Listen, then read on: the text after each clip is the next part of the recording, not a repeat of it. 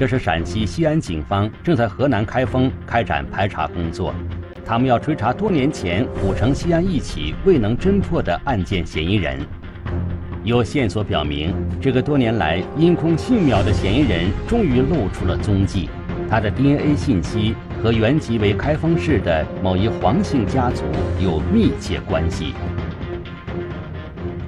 我们登记造册，一家一户在做。整整花了两个月时间吧。我们在走访过程中，一直没有大的进展。排查工作进行的异常艰难。这一黄姓家族的成员因为各种原因，有一些已经迁移到了河南省的其他几个城市生活。民警只能赶赴多地，逐一对这个家族的成员进行 DNA 血样的采集，希望能够以此将嫌疑人从茫茫人海中筛查出来。我们在这个摸排中发现了，呃，有其中的一个姓黄的家族，跟这个数据最接近的一个家族，他这个家族，呃，其中有两个儿子，呃，小名叫大玉和二玉。西安警方了解到，大玉和二玉分别生活在河南省的新郑市和新乡市，但这两个人从未离开过河南，没有作案条件，因此这两个人并不是警方要寻找的最终目标。那么，嫌疑人的 DNA 信息为何会跟这两兄弟如此接近？民警猜测，这其中肯定另有原因。在村里呢，他有一个年龄比较大的人，九十多岁了。从他只言片语中了解到，怀疑这个重点家庭呢，有一个女的，应该是怀孕的时候改嫁了。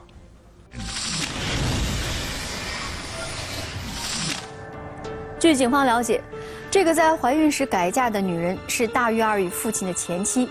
这个女人改嫁后生下了一个男孩，这个男孩是大玉二玉同父异母的哥哥。民警觉得，如果找到这个同父异母的哥哥，那案件或许能够取得重大突破。民警首先呢是找到了二玉，二玉对这个哥哥几乎是不了解。接着，民警找到了大玉。大玉倒是有一些印象，他只知道他的兄长叫王永昌，然后有一个电话号码。这个两个人就是大玉和他这个王永昌这个兄长，曾经零零三年到零八年之间，在新疆一块打过工。这个人在七八年的时候，因为在河南生活条件太苦，然后投奔到西陕西省大理县他的姑姑家进行投靠。大玉二玉的这个同父异母的哥哥生活在陕西，这让民警觉得眼前一亮。发生在西安的那起案件，会不会就是这个人干的呢？久侦未破的悬案，能否因此出现转机呢？聚焦一线，直击现场。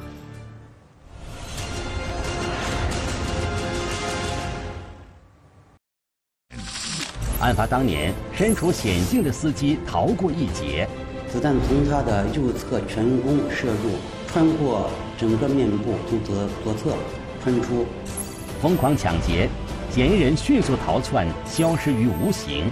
走路的特征稍微有一些女性化的，两个膝盖有点向内夹。迅速逃离，多年隐匿，他究竟藏身何处？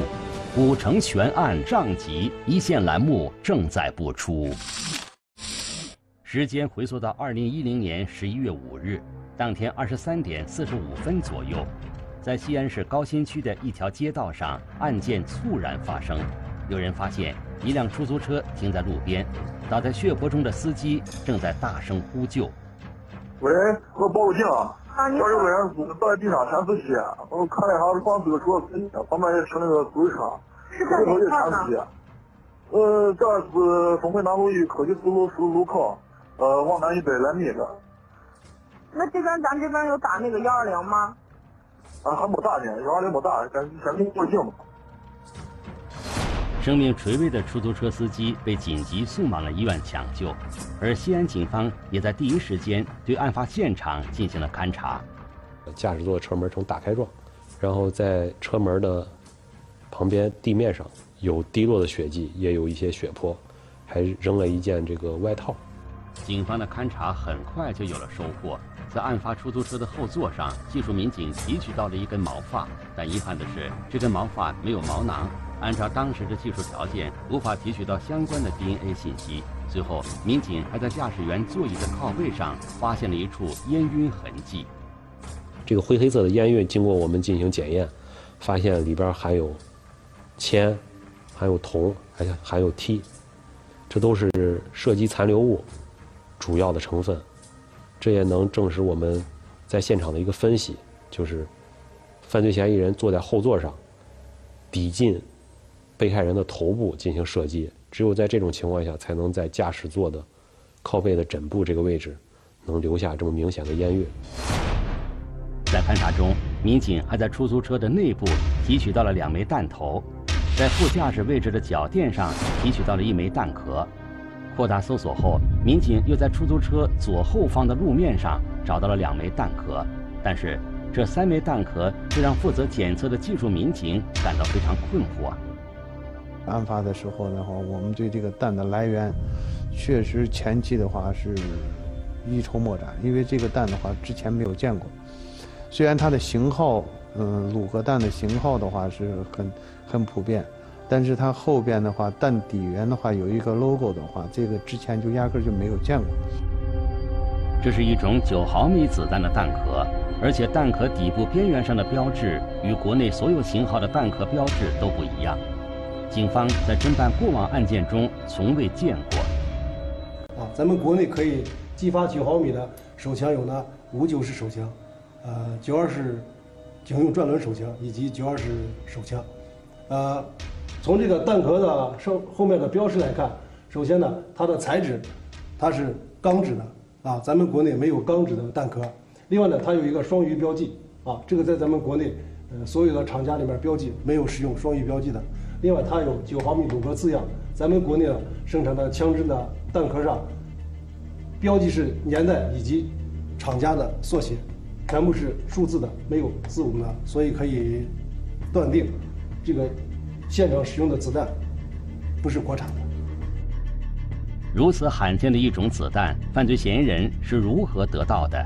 他和被害人之间是什么关系？为何要对被害人下此狠手？在进行现场勘查的同时，另有一组民警也在案发现场的周边进行了走访调查工作。恰巧。一名路过的市民目睹了案发的全过程。据他描述，嫌疑人可能一共开了三枪，并且个子有一米七零左右，啊，戴了个棒球帽进行伪装，并且上半身穿的是这个浅色或者叫白色的一个呃长袖的这个衣服。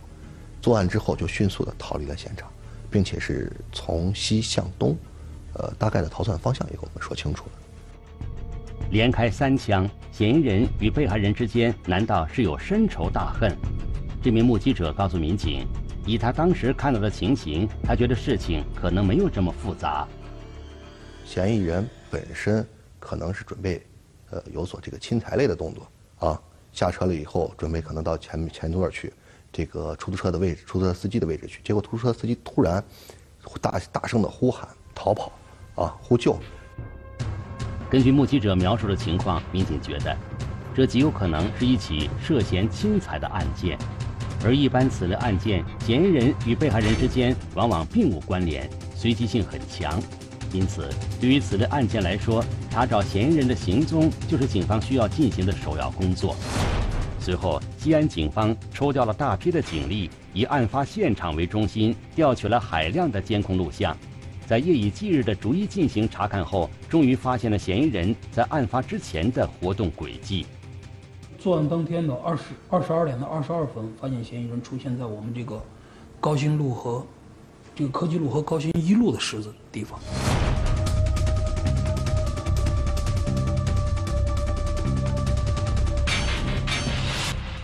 案发地所在的高新区是西安市的繁华区域，交通便利，企业众多。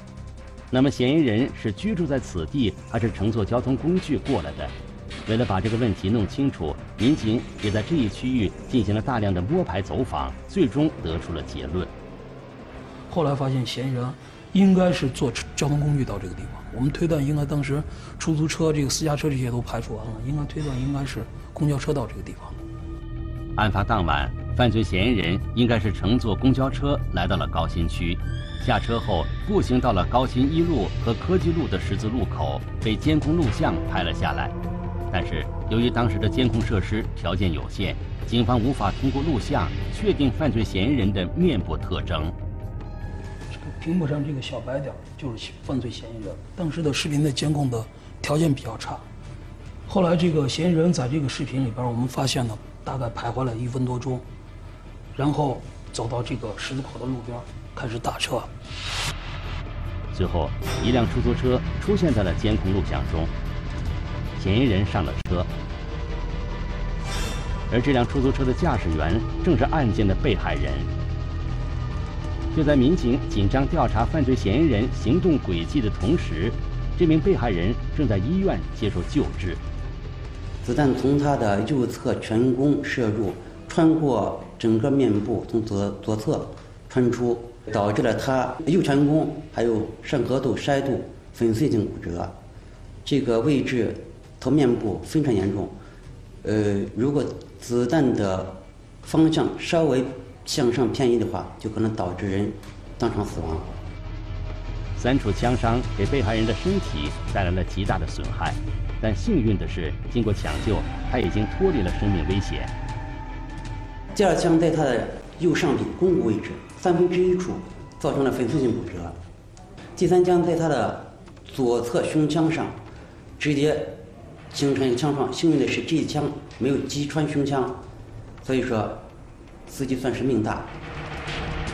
被害人景师傅是幸运的，但对于他的家人来说，这一切完全难以承受。每次我要看我爸我妈还有他我四个人，我妈还能好讲，爸哭了哭呀！你不知道那伤口这，我一说我是你，你你肯定就当时没见了就常说这四个船开着都哭。那种 开始开始好好的，最后那种肉慢慢从那个给这个给进来，你知道不？每次给进来，但是你是不是呢？我大夫是不是把那个烂把那个坏的那些肉是不是要撬出来？撬出来是不是可能材质就要棉着了？呀，我说那种痛苦，这，嗯嗯，正常人是无法体会。对于案发当晚的那惊魂一刻，被害人景师傅至今仍然心有余悸。我当时刚是感觉就是现场的，那个不是那就是，这个就是那心都干干个跟这个要把血管割断了，血管子都是平时疼，差点连就说人当时那疼一点都没死过疼。医生去也也没说，医生光就说是你你命大，光就给我说这么个。大难不死的景师傅在脱离危险之后，详细的跟民警讲述了他遇袭的全过程。二零一零年十一月五日那天。一名年轻男子在西安市高新区上了景师傅的出租车。这名男子告诉景师傅，他要去一个叫三窑村的地方找人。那我我我咱把拉过去，拉过去以后，到三窑村转了一圈，你看七个人。司机就说：“那你给他打个电话。”犯罪嫌疑人说：“没电话。当时我们西安的出租车等座的时候是不加钱的。”所以他让司机想是等，就说你拿我电话打，但是嫌疑人没接这话。此时，该男子对景师傅说：“让景师傅拉他重新回到最初的上车地点。”景师傅没有多想，就拉着这名男子沿着西安市的三环路往回走了。司机以为是在这个科技三路这上的车，就给他说：“那到了。”他说：“去科技四路。”然后司机在前面掉了头去科技四路。走到这儿的时候，司机说：“到了。”他说：“靠边。”靠边的时候，司机司机就把那个计价器按下去。在他把表翻过来，准备向后座这个乘客收钱的时候，不知道怎么回事，就突然感觉头部被进行了重击一样，啊，人整个就晕过去了。景师傅怎么也没有想到，就在他回头准备收钱的那一刹那，乘客竟然朝他开枪了。我从来啥都没看见，我往前跑一下，我当时第一反应我是。我的我我以为我就从那上是，嗯，前二七，我以为是前二七管爆炸了。景师傅先是懵了一下，出于求生的本能，他又赶紧开门下车，紧接着又是两枪。景师傅告诉民警，他当时根本不知道自己哪里中了枪，也感觉不到疼痛，只想着赶紧找路人报警求助。而嫌疑人在当时显然也没有意识到开枪后会是这样的结果，随即落荒而逃。那么，嫌疑人逃去了哪里？他为什么要向素不相识的景师傅开枪呢？祸从天降，人生轨迹就此改变。苦苦追寻，神秘黑影踪迹全无。古城悬案上集，一线栏目正在播出。根据目击者的描述，嫌疑人在作案后沿西安市高新区科技四路向东逃窜。警方的视频侦查也顺着这一条路线进行。一番查找后，在唐延路附近，民警再次看到了嫌疑人的身影。哎，您看这里边这个，这个这个嫌疑人跑步这个姿态，他没有戴帽子，但是他整个的这个跑步这个姿态，包括他后边背这个包，包括他这个包底下甩的这个东西，就跟这个监控的这个底下反映出来的这个嫌疑人的这个整个这个状态，包括他包后边甩的这个东西，就比较吻合了。由于视频条件所限，民警无法掌握嫌疑人清晰的面部特征，只能通过他的行为特征来进行判断。这是这个幺幺零案件我们调的最清楚的嫌疑人的一个背影，这对他的衣着，包括他的整个的神态、步态，整个就是说当当年我们最清晰的一个刻画就是这个监控。通过对比两段监控视频，民警认为，画面中的这个黑影就是嫌疑人，而此时他已经沿着丰汇南路往北逃跑，在跑到科技二路十字路口时转向了右边，随后就消失了。当时这一块的这个人流量还是比较少的。我们当时根据周边周边排完了以后，等等于在这个区域里边，我们用视频监控划定了一个区域，这个区域里边就没有出现路上走的就没有其他人，所以说我们当时这个视频条件，我们推断下来，这个就应该是犯罪嫌疑人。而沿着嫌疑人消失的方向继续查找监控录像，民警却毫无收获。嫌疑人去了哪里？为了解开这个谜团，民警对嫌疑人最后出现的那段监控录像进行了反复的研究。功夫不负有心人，经过长时间的研判，民警终于发现了疑点。这个区域当时我们当时调到了有三个监控，这三个监控刚好把嫌疑人卡到一个区域里边。后来发现嫌疑人没有步行离开这个地方，当时我们就怀疑应该是乘坐交通工具的。也就是说，嫌疑人没有出现在下一个路口，就只有一种可能：他在逃跑的过程中乘坐了交通工具。那么他到底上了哪辆车？通过仔细观察相关路口的监控录像，民警发现了一个反常的情况。这是这个左拐道，这是他的左拐道，这个车应该是这么一个左拐的。这个车在这停了，哎，后来这是黄灯，开始变绿灯的时候，这个车没有走。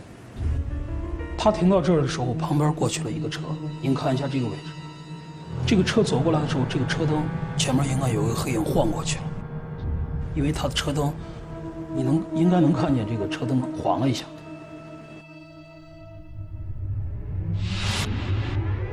监控录像中，一辆车在十字路口右转，在它右转之前，车辆发出的灯光有一瞬间的晃动变化。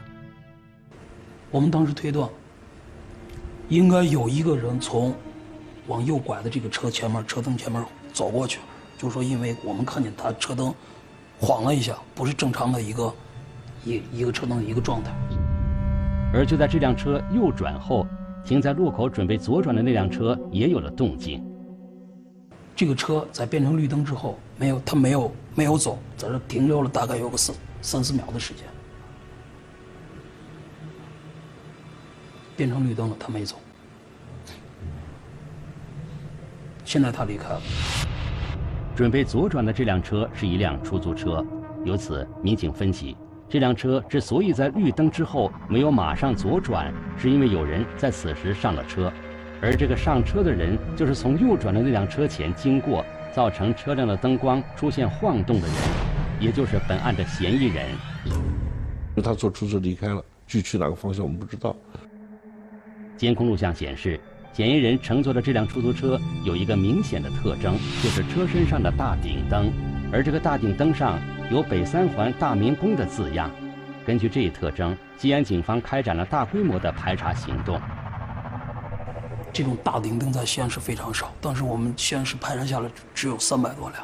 后来我们全力围绕这三百多辆做了很多次工作，不管白班夜班，不管待机的、景气的，在这个时间段上驾驶这辆车的。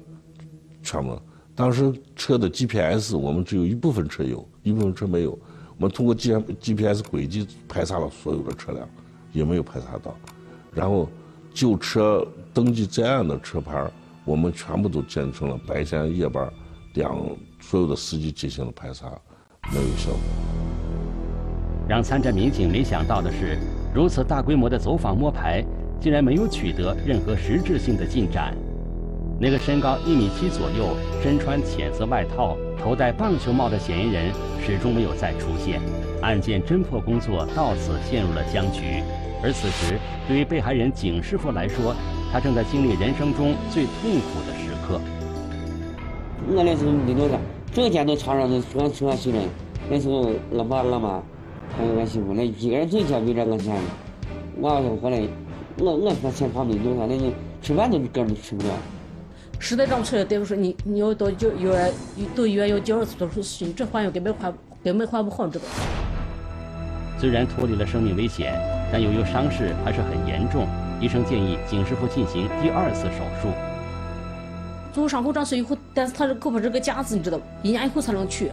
每次那个夹子，你不知道那个架子了，就是跟着肉，你看人家肯定胳膊有活动不大，一活动那个架子不那那那个肉就裂开缝缝的，你知道不？呀，我跟你说来就看着真急。其实当时打了以后，就是人到医院的时候，有大夫处理这伤口，人痛苦是那种痛苦，你知道吗？走到出院，我都捂你呀呀的那几个月，呀，那那那真是无法，正常人是无法理解。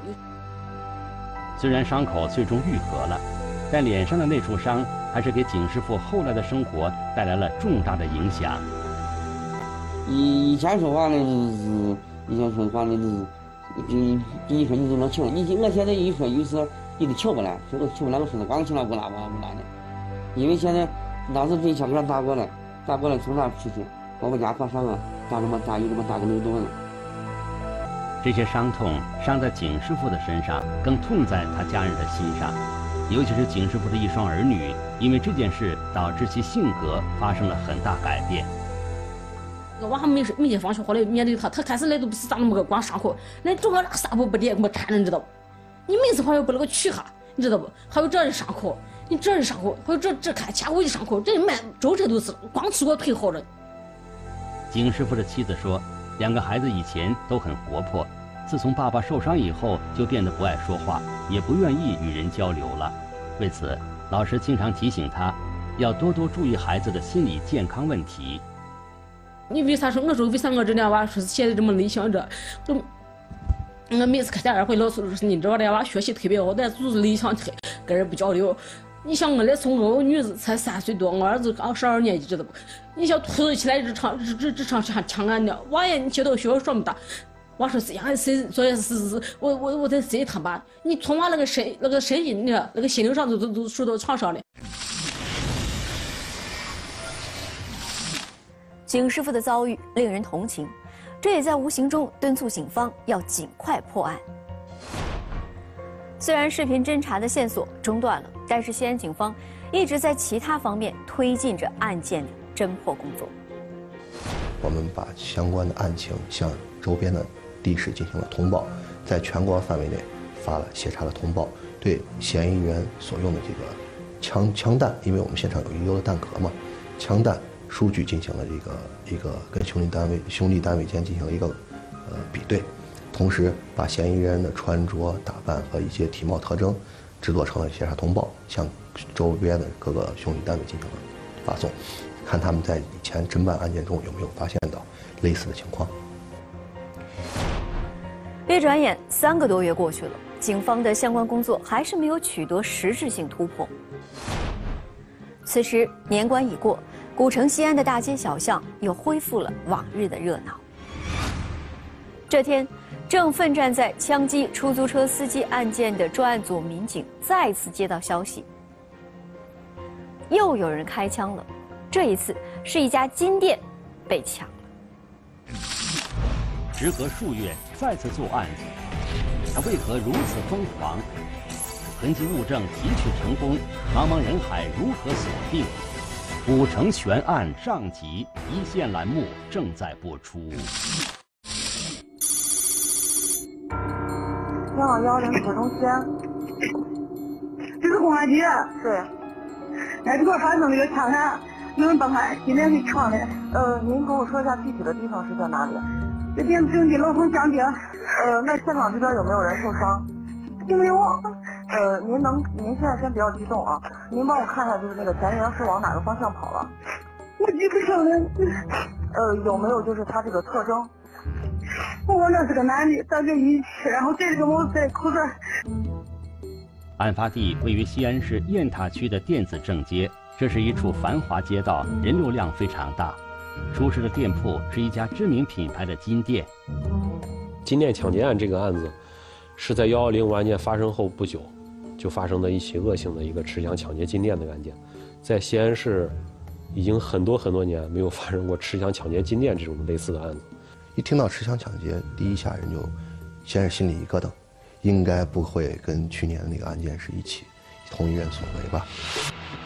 专案组民警的神经骤然紧绷起来，他们也迅速赶赴了案发现场，然后首先调取了案发金店的监控录像。